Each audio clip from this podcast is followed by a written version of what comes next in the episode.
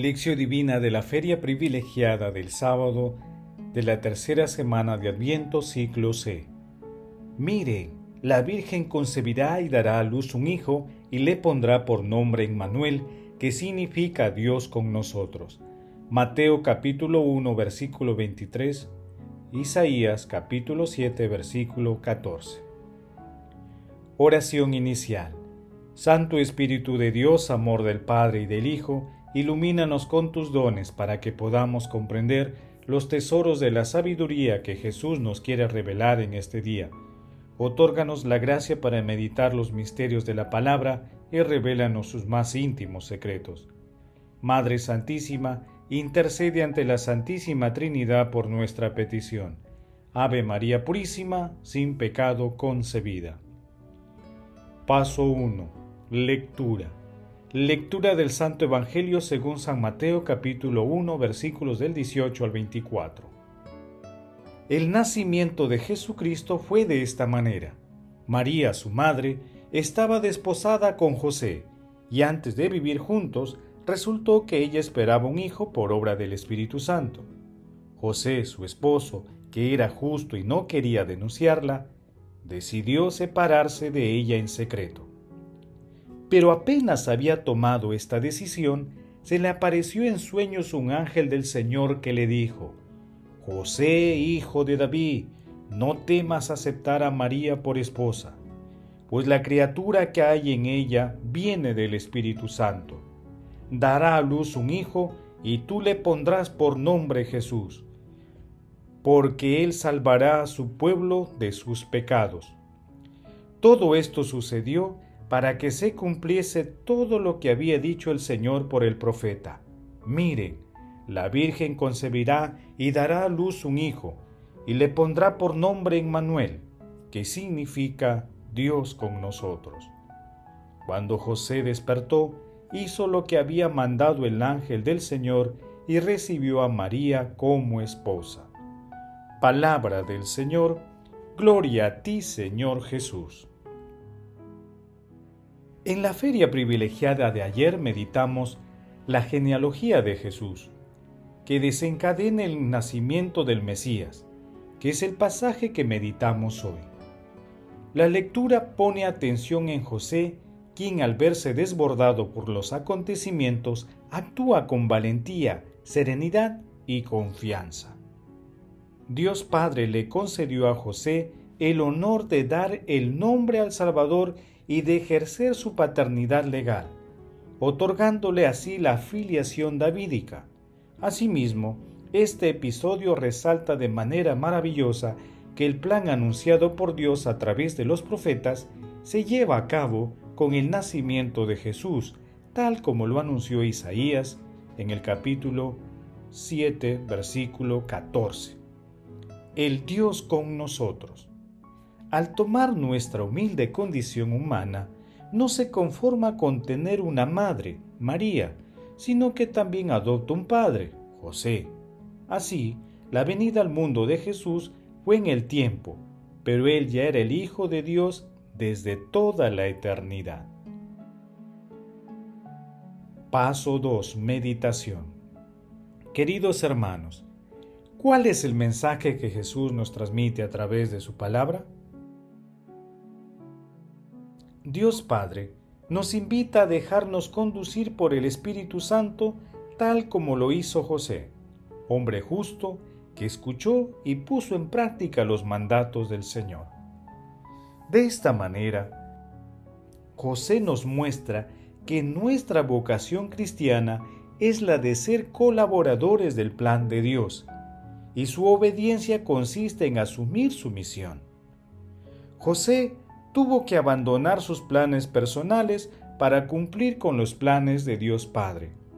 Su fe en el Dios de Israel se abrió paso, superó todos sus miedos y se dejó impulsar por la gracia a la entrega total. Como afirma el Papa Francisco, no hay fe sin riesgo, solo abandonándose confiadamente a la gracia Dejando de lado los propios planes y comodidades, se dice verdaderamente sí a Dios. Así lo hizo José. Por eso, el Santo Patriarca es también patrón de las vocaciones y por tanto está dispuesto a interceder por nuestras vocaciones matrimoniales como en el celibato. Pidamos también que ayude a los jóvenes a realizar los sueños que Dios tiene para sus vidas. Hermanos, ¿cuáles son los proyectos personales y las cosas que nos inmovilizan y que tratan de evitar que nuestro Señor Jesucristo nazca en nuestros corazones? ¿Cuáles son los llamados del Señor que postergamos día tras día? Que las respuestas a estas preguntas permitan que identifiquemos la misión que Dios nos ha encomendado en medio de los ruidos del mundo y que la sigamos y cumplamos paso a paso, dejándonos acompañar por la Santísima Trinidad. Jesús, María y José nos ama. Paso 3. Oración. Padre eterno, Dios Todopoderoso, concede a los que vivimos oprimidos por la antigua esclavitud del pecado, ser liberados por el nuevo y esperado nacimiento de tu unigénito. Padre eterno, que has concedido un maravilloso designio de salvación para cada persona y lo vas realizando a cada instante en nuestras vidas, haznos como José, colaboradores de tu plan de salvación. Padre eterno, que nos has elegido en Cristo antes de la creación del mundo, concédenos una mirada pura para contemplar el milagro de la vida y reconocer el valor inestimable de la persona humana, creada a tu imagen y semejanza. Amado Jesús, tú que viniste a buscar y a salvar a los pecadores, líbranos de caer en la tentación y muestra en nosotros tu poder salvador. Espíritu Santo, luz que penetra las almas, enséñanos el camino que nos conduce a nuestro Señor Jesucristo y a Dios Padre. Amado Jesús, misericordia pura, tú que estás sentado a la derecha de Dios Padre, alegra con la visión de tu rostro a nuestros hermanos difuntos. Madre Santísima, Madre de la Divina Gracia, Madre del Adviento, intercede por nuestras oraciones ante la Santísima Trinidad. Amén. Paso 4. Contemplación y acción. Hermanos, contemplemos a la Santísima Trinidad con un texto de Hermes Ronchi. José es el hombre de los sueños. El carpintero es también el soñador. Manos endurecidas por el trabajo y corazón enternecido por el amor y por los sueños. Es el hombre de fe que escucha y pone en práctica y da nombre a aquel que es el nombre. Él es el hombre que no actúa por miedo, que hace suya la primera palabra con la que Dios se dirige al hombre desde siempre, no temas. El miedo, principio de toda huida, es lo contrario de la fe del matrimonio, de la paternidad. José no escucha el miedo, se convierte en verdadero padre de Jesús, aunque no es su progenitor. Dios lleva a cabo sus hechos más extraordinarios y organiza el futuro nuevo del mundo a través del diálogo, del drama, de la crisis, de las dudas y de los impulsos de una pareja ya formada. El sí de María y José a Dios tiene lugar al interior de un sí recíproco, que ellos se han dicho ya.